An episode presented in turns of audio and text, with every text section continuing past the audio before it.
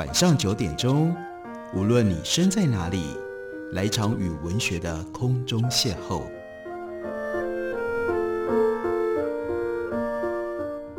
杨照谈书，邀您一同遨游文学世界，认识古今中外的经典之作。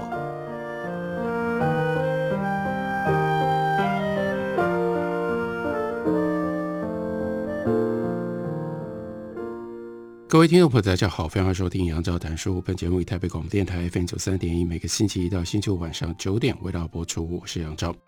在今天的节目当中，要为大家介绍的，这是立旭出版公司的新书，书名叫做《制造快乐公民》。不过，它的英文书名我们要稍微注意一下，因为这本书的英文书名呢叫做《Happycracy》。我们在之前的节目当中为大家介绍了 Michael Sandel 他的《Tyranny of Marriage》，《Tyranny of Marriage》。这本书里面最重要的就是在讲 meritocracy，以才能至上、以才德至上的这样一种时代的潮流，以及它所带来的，尤其是在美国产生的种种严重的问题。那我们今天要介绍的这本书的两位作者，Edgar Cabanas 跟 Eva Illos，他们两个人注意到的事情，那是什么呢？那意味着是一种快乐至上主义，以快乐来包纳一切，来统治一切，是这样吗？他们关注的是二十一世纪资本主义世界出现一个强大的快乐产业，并且这个快乐的产业在持续的扩张当中。整套快乐论述跟快乐技巧背后贯穿的概念是：更快乐的人不只是更有生产力、更有效率的工作者，更重要的是他们也是更好的公民。所以产生了这样一个快乐宰制的时代，所以出现了一层又一层的快乐统治力。而它背后的。逻辑是什么？它的来源又是什么？这是这本书的主题。在导论当中，先从一部电影讲起。这是十几年前，二零零六年好莱坞的一部电影，叫做《The Pursuit of Happiness》。在电影的片名里面就有快乐。这部电影的全球票房表现相当不错，创下了将近四亿美金的成绩。这部电影呢，是改编自事业有成的，记得他的行业。这是一个股票经纪人兼励志演说家，叫做 Christopher Gardner，因为他写了这样的一本书《The Pursuit of Happiness》，这是他的自传。后来就用这本书的内容把它改编成为电影。电影剧情是以一九八零年代初期作为背景，出身普通家庭，而且是一个 African American，是一个黑人非裔美国人。Gardner，他跟他的妻子再加上一个五岁的小孩。正在为了家里面的家计奔忙。刚开场的一幕，家里在看电视，电视荧幕上播放的是什么呢？是 Ronald Reagan 当时的美国总统宣告国家面临财政赤字的谈话内容。那 Gardner 他们这一家跟当时的美国一样，也是在自己的财务上面充满了赤字，要支付房租、各种账单，还有呢幼儿园的学费。经济状况捉襟见肘，不过 Gardner 坚韧不拔，又聪明才智，他始终渴望在职场上能够闯出一番成就。最重要的是，The Pursuit of Happiness，不管遇到了碰到了任何的状态，他都要去追求快乐，保持追求快乐的这种乐观的心态。有一天，Gardner 他就经过了美国最负盛名的证券经纪公司的楼下，他看着从大门走出来的几位。股票经纪人心里面就产生了这样一个念头，他觉得这些人为什么走出来的时候满脸幸福呢？他们脸上都写着 happiness，为什么我们不能跟他们一样呢？所以，因为看到这几个人脸上的快乐表情，他就下定决心要进入这家证券公司来当一名股票经纪人。他凭借着他的个人魅力，加上他的社交技巧，顺利的录取，但是不是正式的员工，是 intern。是无薪的实习生，当然一定有人会反对，就是他的妻子 Linda。你怎么现在搞了半天去找一个没有薪水的工作？Gardner 告诉妻子自己的计划，他就说：“你怎么不去当太空人算了？”电影里面描绘的他就是 Linda，刚好是 Gardner 的反面对照，悲观、爱发牢骚，遇到的挫折就宁可放弃。他在家里已经陷入山穷水尽的时候。就把丈夫跟儿子丢了下来，离开了。Gardner 这个时候没有收入，所以呢，父子两个人被公寓的房东给赶了出来，接着连汽车旅馆也住不起，只能够去栖身在 shelter，那是游民的收容所，好惨啊！但尽管如此，Gardner 没有被打倒，他依然住在 shelter 里面，但是呢，西装革履，重视自己的外表，去上班。在公司主管跟个个都是常春藤名校出身的其他 intern 实习生的对手面前，保持光鲜体面。在实习之余，他也兼顾原来的扫描仪的推销工作，日以继夜，努力不懈。接着呢，他要认真的准备结业考试，也一边还是在照顾他的儿子。他干劲十足，坚定朝着某一个目标前进。有一次呢，是陪着儿子父子两个人打篮球。在篮球场上，他就对儿子说：“不要让任何人来告诉你说你做不了某一件事情。有梦想就要去捍卫。如果你想要得到什么，你就努力去实现。Just like that，就这样。实习生培训期结束了之后，Gardner 他的表现优异，所以脱颖而出，得到了梦寐以求的正式的职位。整部电影讲的就是这个过程。所以在电影的结尾，Gardner 说：‘我人生的这个阶段。’就叫做 happiness。这部电影的全球性成功，饶有趣味的一面就在于，它充分呈现出向往和追求快乐是我们现在人生的头等大事。而且呢，有很多很多相关的产业，就在 the pursuit of happiness 追寻快乐过程当中就产生了。快乐无所不在，应该说要我们去追寻快乐，帮助我们追寻快乐无所不在，包括电视节目。广播节目、书籍、杂志、健身房、饮食建议、节食规划、医院、职场、战场、学校、大学、科技领域、网际网络、运动场、家庭、政治决策，当然更重要的还有商店的货架上，我们几乎每一天都能够听到 “happiness” 这个字。快乐是一个无所不在的词汇。这讲的是美国的情况，但当然不只是美国。它已经变成一个全世界性的潮流了，快乐变得那么样的重要，快乐深深融入在我们的文化想象当中，乃至于占据着我们生活的核心地位，到了如影随形的地步。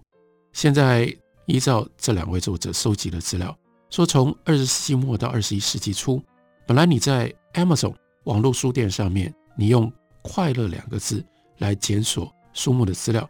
大概可以找到三百本书，会跳出三百本书来。但是到了二零二零年代，你用同样的方式去检索，你会得到两千多本书。那在 Twitter、Instagram 跟 FB 上，以快乐为 Hashtag 这种贴文数量也大量的增加。今后我们要理解自己跟周围的世界，我们就不能不掌握快乐这个概念。我们真的想过快乐到底是怎么一回事，以及从过去到现在。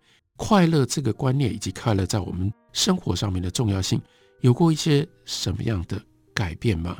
我们现在认为快乐太理所当然了。那如果要质疑，甚至要探究快乐，反而就变成了离经叛道，变成了大胆的举动。而也就是这本书两个作者他们要做的，他们就是要来探究快乐，当然背后就带着。要来质疑快乐，真的有那么样理所当然？每个人非得要追求快乐，追求快乐要花这么多钱，追求快乐这么重要，花我们这么多的时间、跟精神、跟精力吗？这真的是对的吗？或真的是我们必然要走的一条路吗？几十年来，快乐不止成为人人挂在嘴上的字，我们对快乐的理解也改变了。大家可以自己想一想，你对快乐的认识跟理解，比如说二十年前、三十年前。跟你当下现在会有什么改变吗？作者告诉我们，我们不再认为一个人是否快乐跟命运跟环境有关，或者是无病无痛就叫做 happiness，就叫做幸福。我们也不再认为快乐是因为你做了什么好事，所以得到的一种回报，或者是呢，越来越少人相信傻人有傻福，因为你那么样天真，你与世无争，所以你就快乐。现在快乐变成一种心态，而且更重要的是，快乐是要去追寻的，要去 pursue 的，要靠个人的意志力来建立，也可以靠个人的意志力来控制跟调整。我们要掌握自身内在的力量，以及活出真实的自我。用这种方式，我们可以得到快乐。这也就联系到非常重要的正向思考的这个潮流。要教你说，你要一直不断的正向思考，正向思考非常重要，正向思考才能够带来快乐。快乐是值得我们努力去追求的唯一的目标。快乐也变成我们用来度量人生价值、成功失败以及心理健康跟情绪是否充分发展的标准。更重要的是，快乐现在已经变成好像是理想当中的好公民的必备特性。这是美国尤其明显的一种潮流。如果你很 gloomy，如果你很悲观，如果你对于美国这个国家的前途充满了各种不同的牢骚，有各种不同的批判，这个时候，在过去几年 Donald Trump 主政的时候的那样的一种气氛底下，你就会认为你不是一个好公民，你不是一个美国的好国民。那刚刚所提到的 Gardner 这个故事，它之所以吸引人的地方，并不在于他如何诉说对于快乐的定义，而是呈现了哪一种公民有资格得到幸福快乐。这个故事所展现的快乐不是一个概念，而是一种人。这种人呢，忠于自我，坚韧不挠，积极主动，乐观开朗，同时呢，拥有很高的 EQ。在这个意义上，这本书、这部电影让 Gardner 成为一个快乐的人的完美化身，也让快乐成为一则励志故事的叙事核心。这样的我是有很多的假设前提。意识形态跟政治美德所建构而成的，也受到他们的驱动。这是我们换另外一个角度，认真来来想一下，认真来探究一下，分析一下快乐到底是什么。我们休息一会儿，回来继续聊。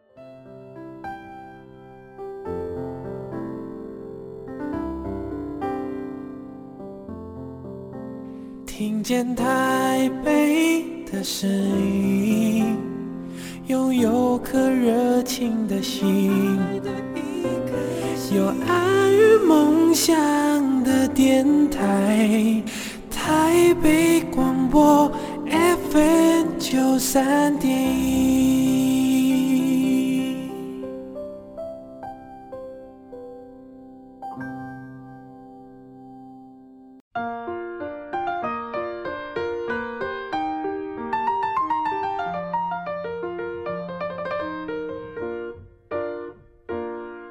感谢您继续收听《杨照谈书》。本节目以台北广播电台 FM 九三点一，每个星期一到星期五晚上九点为大家播出到九点半。今天为大家介绍的这本书，作者是 Ega Cabanas 跟 Eva Illouz，他们所写的这本书叫做《Happycracy》，中文翻译成为《制造快乐公民》，副标题是《快乐产业如何控制我们的生活》。立讯出版公司刚刚出的新书，这是来检讨我们今天到底有多么重视快乐。当然，这是。对比对照的，好像过去快乐其实在我们的生命里面不是那么样的核心，不是那样的重要。尤其是在美国，这两个作者去追溯，我们到今天快乐变得那么样的重要？它定义了一个人该怎么过生活，甚至一个人应该要如何变成好的公民，都跟你要如何过得快乐是有密切关系的。在书里面提到了 Christopher Gardner，他呢几年之间。接受了几百场的访谈，在访谈当中，他大方地分享自己的快乐秘诀，也解释以他作为主角改编的电影那个片名里面 “happiness” 这个字的意思。那 “happiness”，H A P P Y N E S S，他特别挑出 “y”，这个 “y” 呢是要提醒，那是 “you”，就是你呀、啊，是你自己决定了你要过的生活，那是 “your”。你自己的责任，不会有人帮助你，一切取决于你自己。高德呢，从成功的股票经纪人转行成为励志演说家，他找到了他的 calling，他把他自己从血泪经验里面得来的智慧传播给更多的人知道，鼓励人呢把逆境化为成功和成长的转机。二零一零年，在全球拥有超过四千万会员的一个非营利组织 AARP。就任命 Gardner 叫做快乐大使，他全心致力传达的讯息很简单，就像你可以透过意志力跟合宜的知识来捏塑和改变自我，快乐也可以透过指导、透过学习，然后去培养的。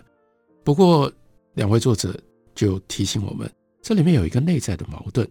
：Gardner 主张快乐是个人责任，你的只取决于你，但也说人们需要像他这样的一个专家来指导人们如何追求快乐。Gardner 显然落入了矛盾的重塑自我的迷思，即使一个人自力更生、奋斗、白手起家，他仍然需要别人的指导跟指引。此外，，Gardner 的理念当然不是原创，他只是重拾了一个深植于美国社会，综合了意识形态、灵性和通俗文化的传统。另外一个传统呢，长久以来就滋养维系着一个规模可观的市场，在那里，自我改变、个人忏悔赎罪以及人生胜利的经验，都变成了可以拿来贩卖的商品。他们提供的是一种情绪慰藉的功能。我们其实，在台湾。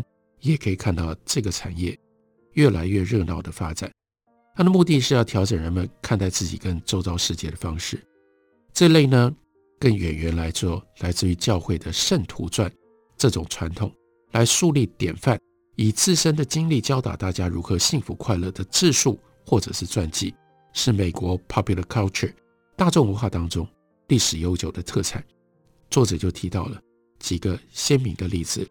例如说，一八五零年代就有 Samuel Smiles，到了十九世纪晚期有 Horatio Alger，到了一九五零年代有 Norman Vincent Peale，还有呢，一九九零年代大家还有印象知道的非常了不起的励志大师，励志大师那是 Oprah Winfrey。事实上，追求幸福快乐不只是美国的文化特点之一，甚至影响美国的联邦政府。作为他的施政的愿景，透过许许多多所谓包括心理自助类的书籍的作者，各个领域的专业的教练、企业界的人士、基金会、私人机构、好莱坞电影、电视脱口秀、名人跟心理学家的鼓吹跟推广，这个愿景呢也被传播到世界各地。不过一直到最近，追求快乐进一步变成了全球产值数十亿美金。而且呢，有科学实证为佐的一份产业，我们看到这中间重要的变化，那是在一九九八年创立，从美国政府机构跟公司机构得到了非常多的资源的，叫做正向心理学。正向心理学像《秘密》那样一本书，在台湾也有很多的读者，也曾经发挥过很大的影响力。那把追求快乐这件事情。推广到了全球的范围。这些正向心理学家认为，追求快乐不应该只是美国人的权利，也是所有人类与生俱来的渴望。幸福意味着个人每一个层次的需求都得到满足。所以，正向心理学宣称，透过实证的研究，已经可以找到有助于人们快乐生活的一些关键的因素。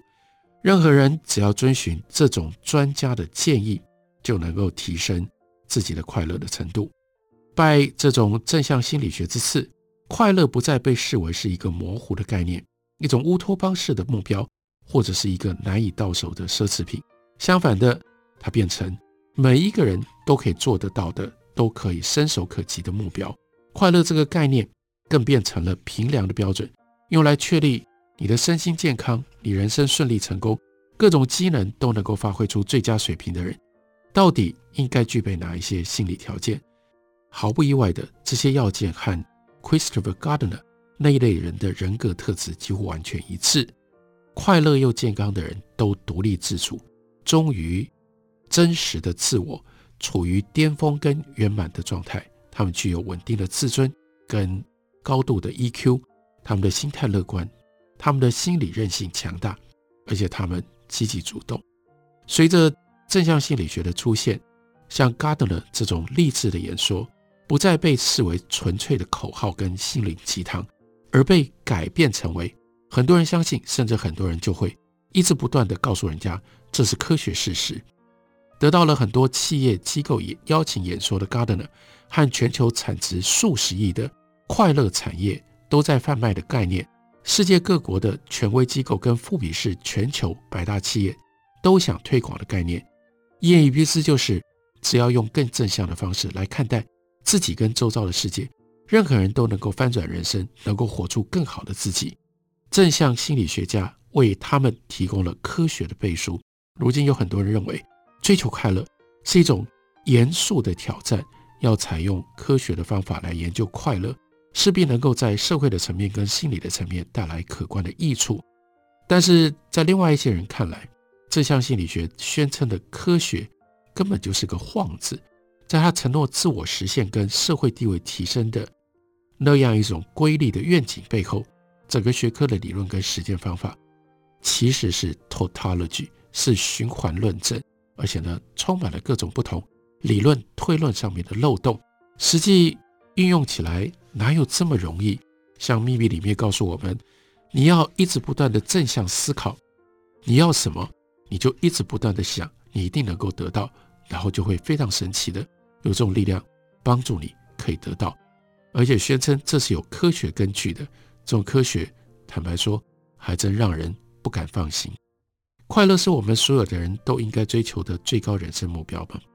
或许是，尽管如此，我们面对那些快乐科学的主张，我们还是应该要保持一种批判的距离。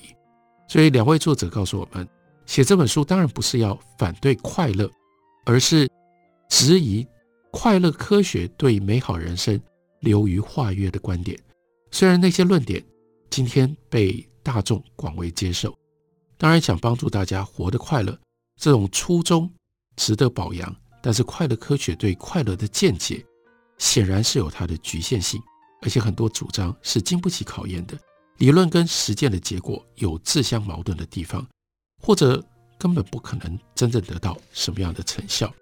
无论快乐科学本身是否足以变成科学，从社会学观点来看，我们要问有哪一些 agent 社会的思维者、中介者会把他的快乐概念视为是有用的。而这些概念又被哪一些利益或者是哪一些意识形态所利用？一旦如果它化成了政策，大规模推行落实了之后，又会产生哪一些经济跟政治的影响？快乐科学跟它所催生的、所哺育的快乐产业，对于以下的这个概念的普及有了什么样的作用？那就是一个人富裕或者是贫穷，成功或者是失败。健康或者是生病，都是你自己的责任。